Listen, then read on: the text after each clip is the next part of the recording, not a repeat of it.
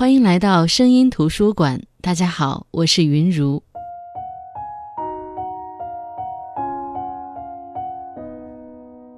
今天中午小小的奢侈了一把，吃了一份牛排沙拉，牛排淋着的是我最喜欢的黑胡椒酱。当浓郁的香辛在舌尖弥漫时，我恍惚想起，这小小的香料是十五世纪大航海时代开始的起因。在中世纪的欧洲，小小的黑胡椒。有着“黑色黄金”之称，不仅是珍贵的奢侈品，甚至可以作为实物货币来使用。而正是对这些东方香料的追捧，在运输路线受阻的当时，西欧的商人贵族不得不另辟蹊径，去探索前往东方的新路线。也正是那时人们对味觉的执着，伴着海浪与冒险开启的大航海时代，在人类历史上划下了浓墨重彩的一笔。那今天跟大家来分享的这本书是丹尼尔·斯通的《食物探险者》。丹尼尔·斯通是美国环境科学植物学家、农业领域资深作家，曾任美国新闻周刊网站驻白宫记者，现任美国国家地理杂志特约撰稿人。其实，古今中外，人类对于味道的追寻似乎都有一份执念，美食一直是各国文化无法绕开的话题。中国繁盛的菜系，法国多样的甜品，意大利独特的面点，泰国奇异的香料。提起一个国家，除了地标建筑外，食物大概就是最大的名片了。那当今各国的食物种类极其丰富，但同中国一样，许多食材也是最近一百年才出现在各国的餐桌上。比如说我们常吃的番茄、辣椒，美国的芒果、鳄梨。这些食材本身都经历过你不知道的奇妙历险，渡过千山万水，才能够让今天的人们来享用。在十九世纪初期的美国，食物种类缺乏，食物并非为了享受，而是为了果腹。当时的社会反对使用调料，认为人太过渴望某种调味品是一种缺陷，是没有被养育好。直到二十世纪来临，转机终于出现了。美国与世界各国的关系蓬勃发展，美国人变得更为开放，对外部世界充满着好奇心，食物也终于从果腹向讲求营养均衡转变。而年轻的植物学家费尔柴尔德那时不知道，他为美国人的营养均衡与食物种类的丰富做出了卓越贡献。那时候还是毛头小子的费尔柴尔德只有一个愿望，那就是能够走出国门。终于，在一次机缘巧合下，他有了一个前往意大利那不勒斯的史密森学会做助理的机会。在航海途中，他遇到了自己的伯乐莱斯罗普先生。莱斯罗普是位受人尊敬的旅行家，在那个需要乘坐轮船才可以出行的时代，莱斯罗普已经周游世界四十三次了。这位富豪极具人格魅力。年轻的费尔柴尔德痴迷于莱斯罗普讲述的旅行经历，怀着谦卑的敬畏之情向他靠拢。年轻人的求知欲、天真惊奇的提问方式，也给莱斯罗普留下了不错的印象。这也为后来两人的环球航行埋下了种子。莱斯罗普再次找到费尔柴尔德时，这位年轻人正站在研究室里一大团发霉的海藻前面，专心研究海藻的核分裂。莱斯罗普颇有军人风范，他欣赏费尔柴尔德倾听的能力，而他本人也想投资一点科学事业。于是，费尔柴尔德得到了富豪莱斯罗普一千美元的资助。那时的一千美元可相当于现在的两万美金。就这样。费尔柴尔德踏上了他寻找植物的环球航行第一步。两人第一个抵达的城市是苏门答腊岛的港口城市巴东。苏门答腊岛的各部居民身着艳丽的服饰，性格热情好客，但旅途中的疲惫与两个人性格的差异，让他们的关系逐渐淡化，甚至到了极度紧张的地步。莱斯罗普是个急性子。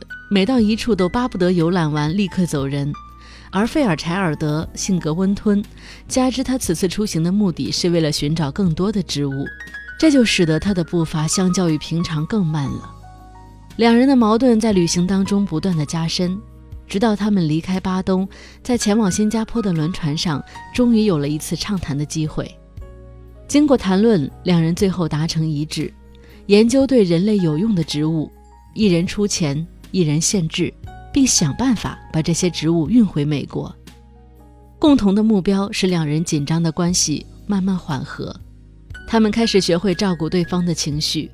莱斯罗普不耐烦发脾气的次数大大减少，而费尔柴尔德也提醒自己遇事果断些。他们来到夏威夷，希望找到一位拥有合适地块、具备植物学思维、愿意收取托运来的植物插条的大亨。两人辗转寻访了三位符合条件的人，最终却无功而返。于是，他们的高尚计划也就此破灭了。直到后来，费尔柴尔德回国后，得到美国农业部的支持，才再次与莱斯罗普踏上旅程。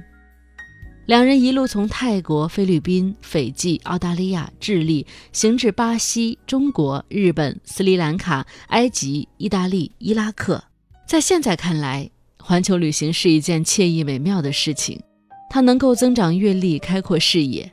但费尔柴尔德所处的是十九世纪，是一个疯狂的殖民时代。一路上，因为美国人的身份，他受到过优待，但也不乏遇险。正如他们前往多波岛时，书中这样写道：“说，两人一靠岸，暴风雨般的箭矢就向他们射来。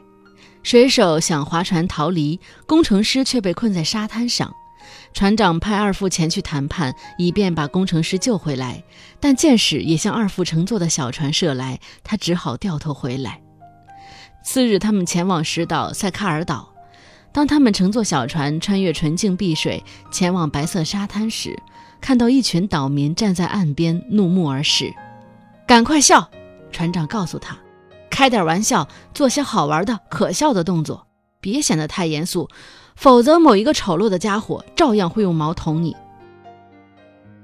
菲尔柴尔德把小船划到岸边，他一直保持笑容，高举双臂，看起来有点像他年少时在堪萨斯州看到的巡回演出马戏团里的小丑。他高声说哈喽，眼睛瞪得不能再大了。巴比亚人无动于衷地盯着他看。一九零零年，他们对白人的滑稽动作已经厌倦了，尤其是对白人带来的镜子、珠子等奇异物件厌倦了。没有人笑，但也没有人伤害他。殖民主义下，费尔柴尔德的遭遇并没有太多值得同情的地方。殖民者带来的暴力和疾病致使大量原住居民死亡，他们强奸当地妇女，以致新生儿的皮肤开始出现焦黄色。如果刚开始费尔柴尔德还有些傲慢，那么现在他渐渐明白，有些民族的确不愿意被打扰。除了费尔柴尔德为美国带去的三千种不同植物的插条与果实外，莱斯罗普也曾有过奇遇。在19世纪80年代，他首次造访安第斯山脉时，发现背着行囊的导游上陡坡时丝毫不吃力。莱斯罗普观察后发现。当地人会咀嚼一种叫做古柯的植物，而这种植物就是提取可卡因的原料。可口可乐最初的配方就含有百分之二点五这样的原料。为了向古柯这种植物致敬，才将这种饮品取名可口可乐。那时，中国也给费尔柴尔德留下了很深的印象。费尔柴尔德站在港口边，他的周围全是人。他说：“给人压倒性的感觉是拥挤的、令人难以置信的人群。”费尔柴尔德这样描述他抵达广州时的感受：“这是他第一次到访这个地球上人口最多的国家。店铺的遮阳棚下挂着活蹦乱跳的鸡，空气中飘荡的米饭、海草、蒸菜的味道。因为人口资源丰富，作物也相当丰富。”费尔柴尔德在这里找到了石榴、荷兰茄，一些他从未见过的桃子种类，长在树上的小鲁菊、枇杷，大小不一、颜色各异的辣椒，而最大的收获是发现了水稻。他发现中国人种植的水稻比其他所有人种的都好。在离开中国的时候，他记录下这段话，他说：“遇到不可思议的人群、行为、习俗。”我在广东那些天经历的一切，似乎完全令人难以置信。截止那时，中国以令人震惊的方式集奇迹、怪异和风险于一体。人们会想，假如他能控制其大的超纲的人口规模，他会在未来成为一个超级大国。在费尔柴尔德再次回到美国之前，他已经游历了全球大部分地区，为美国带回柠檬、腰果、木瓜、山竹、牛油果等大大小小的各色瓜果蔬菜新鲜植物数百种。如果没有遇到他的归宿与港湾，也就是他的妻子玛丽安。也许费尔柴尔德的后半生都会像莱斯罗普那样在旅程当中度过。游历归来的查尔菲尔德因其对美国农业的巨大贡献，已经是美国上流圈中的新贵。这也令他得以结识电话之父格雷厄姆·贝尔的女儿玛丽安。两人在一次晚宴上相识。离开那座住宅时，内心激动不已。他这样描述那天晚上的感受。费尔柴尔德曾认为自己永远也结不了婚。他在与莱斯罗普的世界旅行岁月当中，莱斯罗普的生活状态让他坚信，一个没有妻子的男人生活依旧可以过得很好。然而，这是他遇到玛丽安之前的想法。终于，这位游子有了除引进植物外其他钟爱的对象。与玛丽安的婚姻使费尔柴尔德安定了下来，这意味着。他常年与莱斯罗普环游世界旅行的终结，莱斯罗普则继续他的旅程。安定下来之后，费尔柴尔德不得不考虑寻找新人继承自己的衣钵。一个叫麦耶的荷兰年轻人得到了他的青睐。麦耶生气勃勃，与众不同，与菲尔柴尔德一样，从小便迷恋园艺，是个不能稳坐、自由散漫的人。